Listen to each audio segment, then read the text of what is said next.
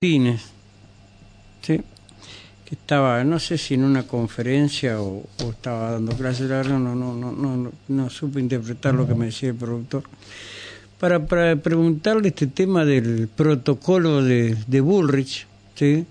cuál es su juicio, y más que su juicio, ¿qué, le dice la, qué es lo que dice la Constitución y dónde esto, si esto violenta o no la libertad de expresión, la libertad de la protesta, bueno, este, doctor Marciano Martínez, buenas tardes. Rubén Almaral lo saluda. ¿Cómo está usted?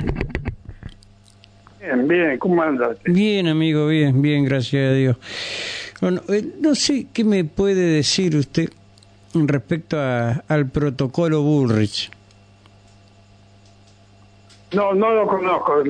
sé que ayer o hoy sacó algo este, donde reglamenta el derecho de de tránsito sí.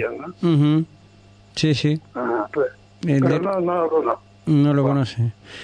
No. Usted sabe que yo no recuerdo qué gobierno fue que eh, hubo una resolución donde le prohibían a las fuerzas eh, policiales el uso de armas letales y la sacaron sí a esa a esa resolución quiere decir que ahora la pueden usar qué le está indicando a usted esto bueno, no, letales no, no letales, armas que en vez de matar provocaban dolor o algo así, parálisis. No eran armas letales. Era para evitar este, que los policías sean siempre imputados de, gatillo fácil. Bueno, ahora la sacaron esa resolución. Ajá. Y ahora sí, no, hay nada. Los derechos, los derechos no son absolutos. La Constitución dice que ningún derecho es absoluto, sino que serán reglamentados. Es decir, yo tengo libertad de, de prensa, no puedo decir cualquier cosa por la prensa, porque incluso puedo, si no hay interés público, este, puedo ser este, imputado de de calumnia e injuria. Sí. Así que no, no hay. Los periodistas una veces tienen algunos privilegios, pero lo dice la ley. Es decir, el principio no es absoluto, yo no tengo libertad absoluta. La libertad mía está condicionada por la reglamentación. Así que si han dictado alguna reglamentación, sabrán qué hacer. Máximo los libertarios, que son partidarios de la libertad. Por eso que mucho no entiendo, ¿veo? Sí, sí. Uno siempre valoriza las cosas de acuerdo al criterio político que tiene. Sí, es cierto. Es cierto. Entonces, para usted no hay no habría ningún inconveniente con el protocolo. No, no, hay que ver qué dice. Por eso la justicia interviene a través de los recursos que tenemos, ya sea el habeas corpus, el amparo, toda garantía que la Constitución también da para que el que actúa con autoritarismo no tenga su tenga su límite. Eso, eso que te digan que tenés que caminar por la vereda únicamente en las protestas, ¿está bien o está mal? Y mire, usted tiene que ir por la calle, tiene que ir por la derecha. No puede ser que ustedes están violando su derecho de tránsito. Tiene que ir por la derecha. Cuando en el semáforo, tiene que obedecer eh, si es rojo no puede pasar. No quiere decir que esté violando las normas. Y si le dicen que no puede ir por la calle, debe ir por la vereda, tiene que haber una razón. que El peatón, cuando cruza la calle, tiene que cruzar por la esquina, no puede cruzar por la mitad. Todo eso son reglamentaciones. Hay que ver cómo están, hay que leer el texto. Claro, claro. O sea, inconstitucional no es entonces. No, no, no hay que ver. No, yo no puedo decir que es constitucional no es constitucional cuando no la conozco, no he leído. Yo como abogado que soy tengo que leer las normas. Claro. Si no leo las normas no puedo hablaría este, sin conocer. Además, la palabra nuestra es una palabra que tiene que ser bien pesada, bien medida, porque lo que decimos los abogados la gente cree que es cierto. Y es cierto si estudiamos y analizamos. Aún así, siempre hay dos bibliotecas, ¿no? Una biblioteca que dice A y otra que dice B. Sí, sí, es cierto. es cierto. Que hay dos bibliotecas, las hay, y entonces habrá que esperar después de... No, los tribunales que están integrados claramente por tres, menos en el Entre Ríos, que es uno solo, tribunal unipersonal, ponen tres para que haya diversidad de interpretación. Los tribunales están integrados por tres. Y hay unas veces un fallo sale por mayoría, porque dos votaron de una forma y uno votó de otra. Quiere decir que puede haber opiniones diversas sobre derechos derechos. Y aún así, cuando hay normas este, judiciales, que la justicia determinó que el, derecho es, tal, también uno como abogado puede pelear, no, está mal irse a un órgano superior.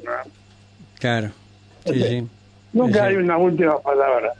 Ahora, la Corte ya no es el último tribunal en la Argentina, hay que ir a, Costa Rica.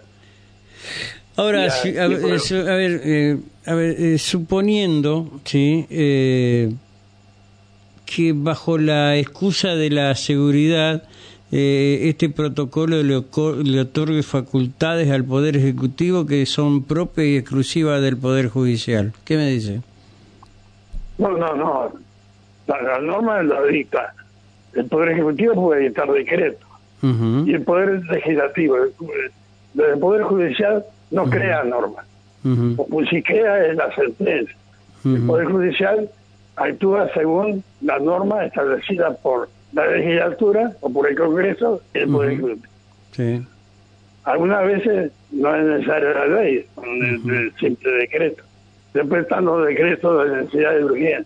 Lo que yo he escuchado es que dice que lesiona el derecho de la gente que va a trabajar, que no dejan ir, que no dejan el derecho de, cuando que impiden el, paso, el libre tránsito por las calles más populosas de Buenos Aires. Es un problema de los porteños, no un problema de los No, no, por supuesto que no.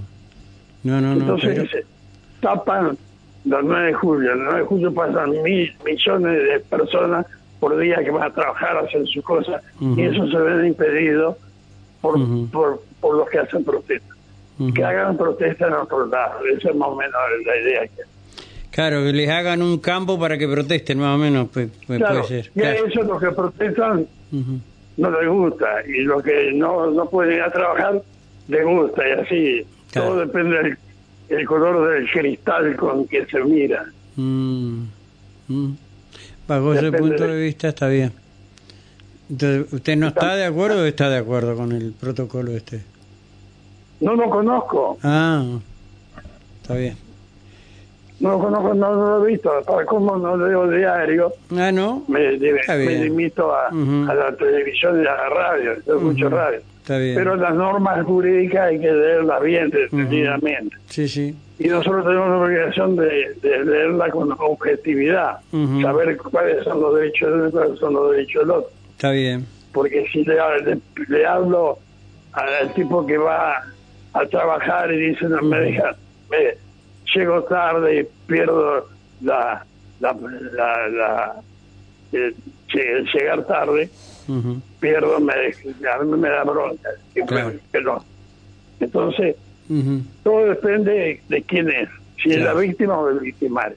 Lo que pasa es que muchas veces no, no, el color político no es seguir, no deja ver otra cosa.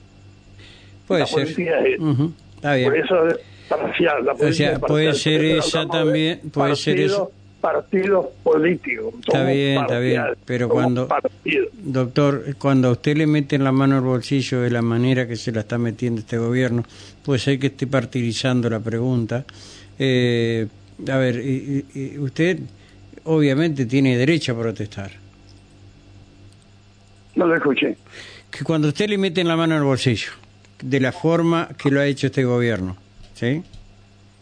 Pero ya anterior, ya el, el, anterior gobierno perdió por paliza. ¿Por qué perdió por paliza? Porque perdió el, amor del pueblo, no lo quiere. Pero el, el que no lo quiera, usted a mí, no lo autoriza cualquier cosa. Pero por supuesto. ¿Qué es el tema? Eso, eso es policía. hablar Cada uno tiene su parecer. Ah, por supuesto. Nosotros, Son todos respetables, obviamente. Olvidados de, del acuerdo, de la charla política. Ahora los amigos se pelean, los familiares se pelean. No es bueno eso.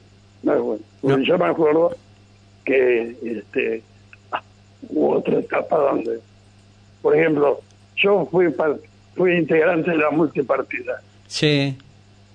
Bueno, éramos cinco, para uno de cada partido. Yo era del, del MIT, había radicales peronistas, demócratas cristianos y del PIB. Que no, no teníamos bronca, pero nos juntamos. ¿Para qué nos juntamos? Para pelear contra el enemigo mayor que era el proceso militar. Entonces hicimos el acto en Paraná, me acuerdo que hicimos un acto en calle eh, en calle Buenos Aires, en una este, empresa de Después del segundo acto muy importante lo hicimos acá enfrente, en el de Chagüe, hubo ocho mil, diez mil personas, que veía que la gente estaba muy enfervorizada y yo que era el organizador del acto, junto con nosotros dijimos, vamos a tocar el himno y la gente de, cantando el himno se va a apaciguar, porque afuera estaba la policía para reprimir. Y bueno, cantamos el himno y no, no, no, sigamos ganas de reprimir, no, reprimir. Esa es la época ahora, los, los milicos. Está bien. Así que esa, esa época fue buena, porque después vino el proceso, que se cumplió 40 años, ganó Alfonsín, ganó este, eh, acá en Entre Ríos, ganó los radicales. Y bueno, hicimos comida, aquel entonces podíamos comer unos, unos asados. este, bueno, y ahora no se puede comer más. No, ahora no, ahora no hay partido, o sea, la grieta es muy grande, la grieta es muy grande. Entonces la grieta nos jodido a usted, que es periodista, a mí, que soy abogado.